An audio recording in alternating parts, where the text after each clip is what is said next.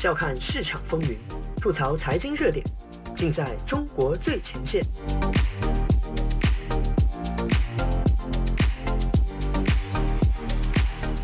欢迎收听自由亚洲电台，这里是中国最前线，我是子昭。本期节目，我们来聊聊最近成为热议话题的一个小姑娘。充满争议的北京冬奥会正在抵制声中盛大举行着。当然，对于中国人来说，这些声音都是不存在的，就像他们都相信维吾尔集中营是西方编造的谎言一样。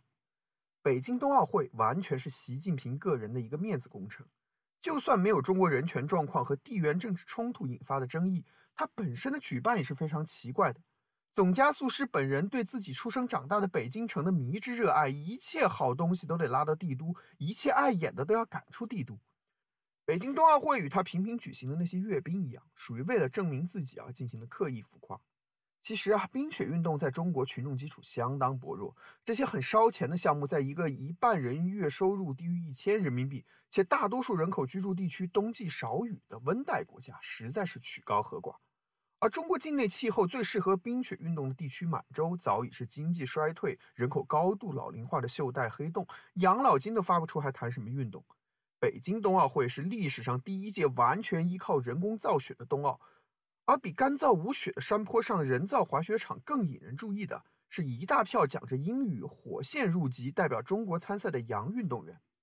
转换国籍参赛虽然对于运动员有巨大的诱惑，但对于顶级运动员毕竟是事关民生且手续麻烦的行为。特别是中国不承认双重国籍，加入中国国籍很可能意味着要放弃原有国籍。所以呢，本届中国冬奥引进的大部分外援都是像冰球队那样的三四流半业余选手，没有引起太多的关注。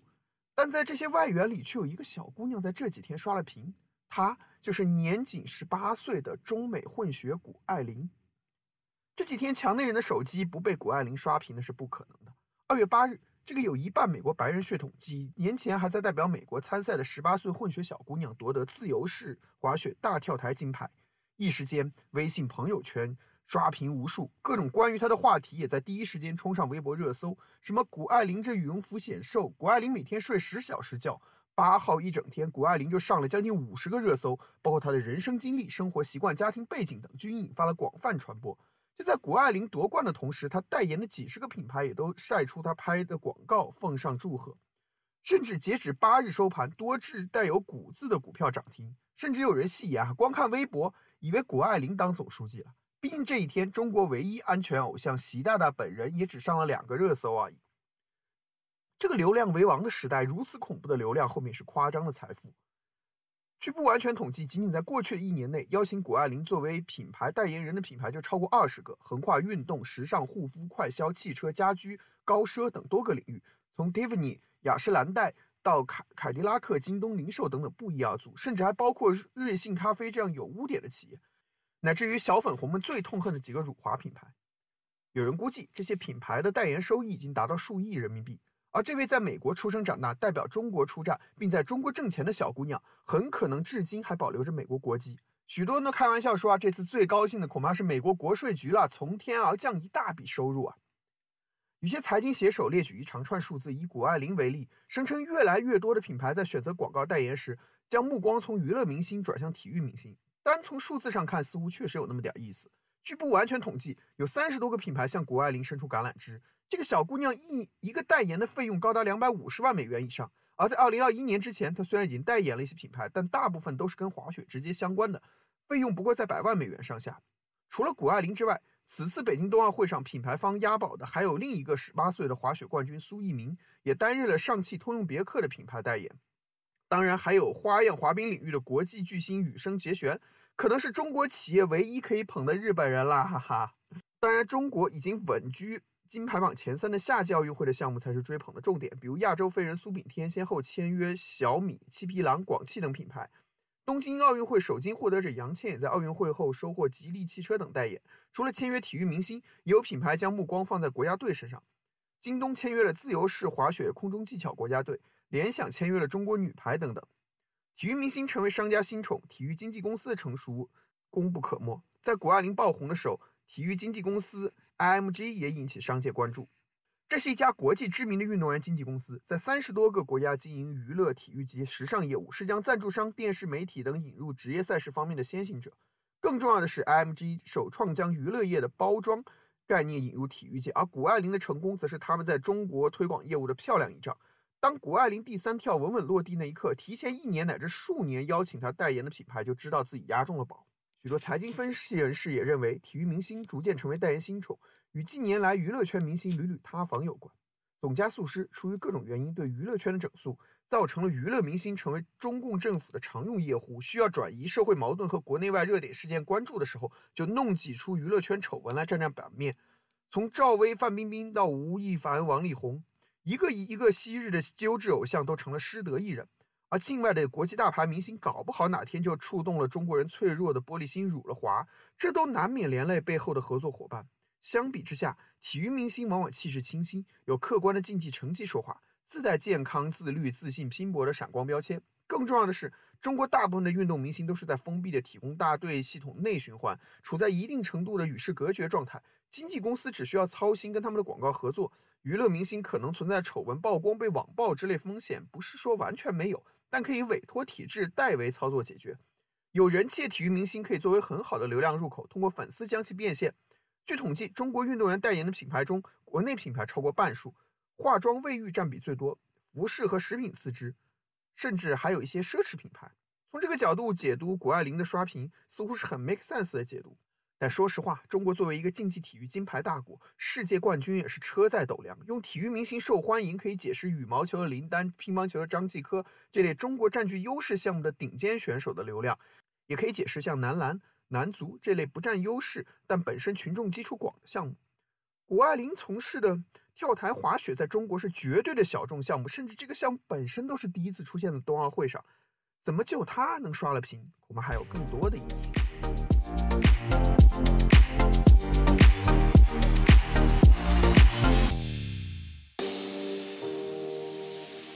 用财经视角剖析热点中的深层逻辑，嬉笑怒骂间。把握喧嚣下的中国脉动，内容相当靠谱，形式绝不严肃。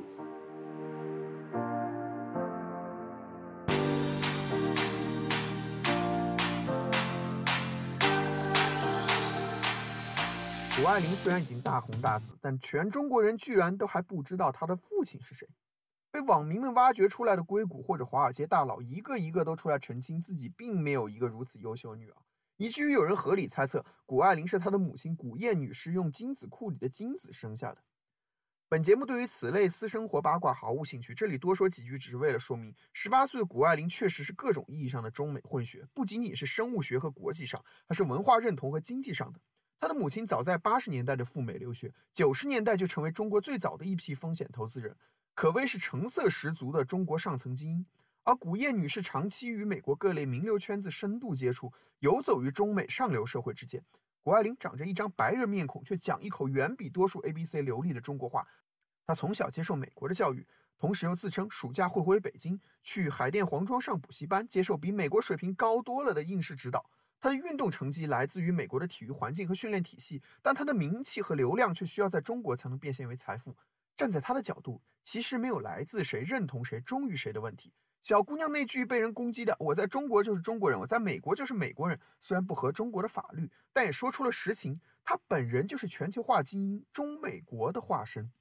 我们看着墙内对谷爱凌的宣传，几乎都围绕着斯坦福学霸、美国高考及 SAT 接近满分之类中国人爱听的别人家孩子要素。虽然 SAT 在美国并不是进入好大学的唯一指标，华裔孩子得满分的多了去的，也并不是人人都能上斯坦福。但这些形象包装恰如其分地撩到了中国人的心坎，配合他出众的颜值身材，自然圈粉无数。他所从事的滑雪项目虽然小众，大部分中国人可能一辈子都见不到滑雪场，但这更为他的形象添上了高端色彩。努力自信便能获得成功和财富，这是谷爱凌和她的母亲试图传递给中国人的。中国人是慕强拜金的，这种和绝大多数中国同龄人严重脱节的形象和姿态，配合着为国争光之类的宏大叙事，确实是可以圈到粉。但在仇富情绪日益升温、年轻人对前途越发绝望的当下，这也是风险极高的操作。但更麻烦的还在于，这种立足全球化的路线，在这个时代，尤其是在中国，未必还能那么继续吃得开。没有人相信谷爱凌得到流量仅仅因为她是个奥运冠军。国民身体素质差强人意的中国，体育这块最不缺的就是奥运金牌了。她能得到今天的关注，虽然是她母亲成功操作的结果，但也是因为他刚好撩到了中国官方宣传需要的两大关键：东升西降和解决卡脖子。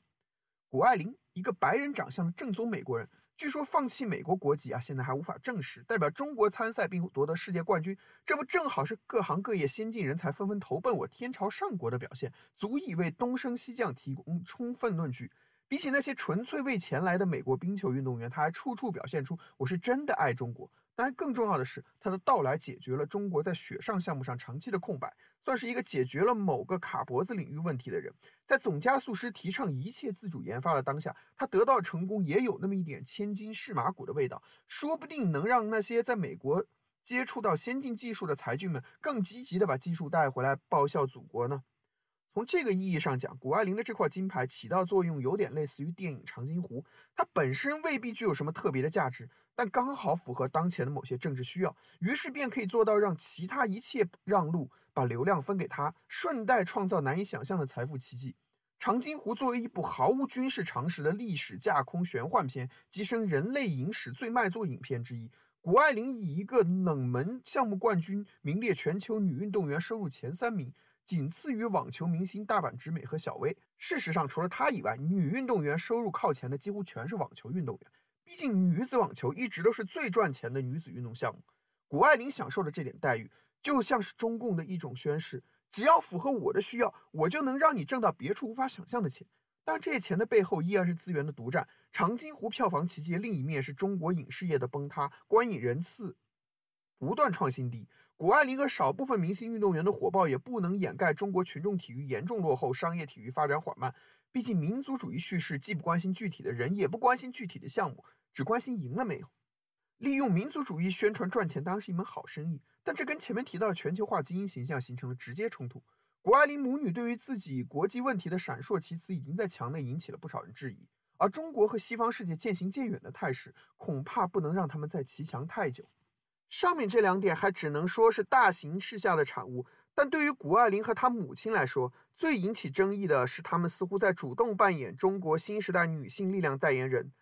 自信美丽的学霸加冠军女儿，自己生女儿自己养的商业精英母亲，确实有资格代表新一代中国成功女性。在他们的衬托之下，似乎就可以让世界忘记同为世界冠军的彭帅的遭遇，更不会看到徐州八海母亲经上的锁链了。真的是这样吗？我们下一期节目就来认真的分析一下铁链母亲这一震惊全中国的事件。本期节目就到这里，子昭下周与您继续相约《中国在最前线》，再见。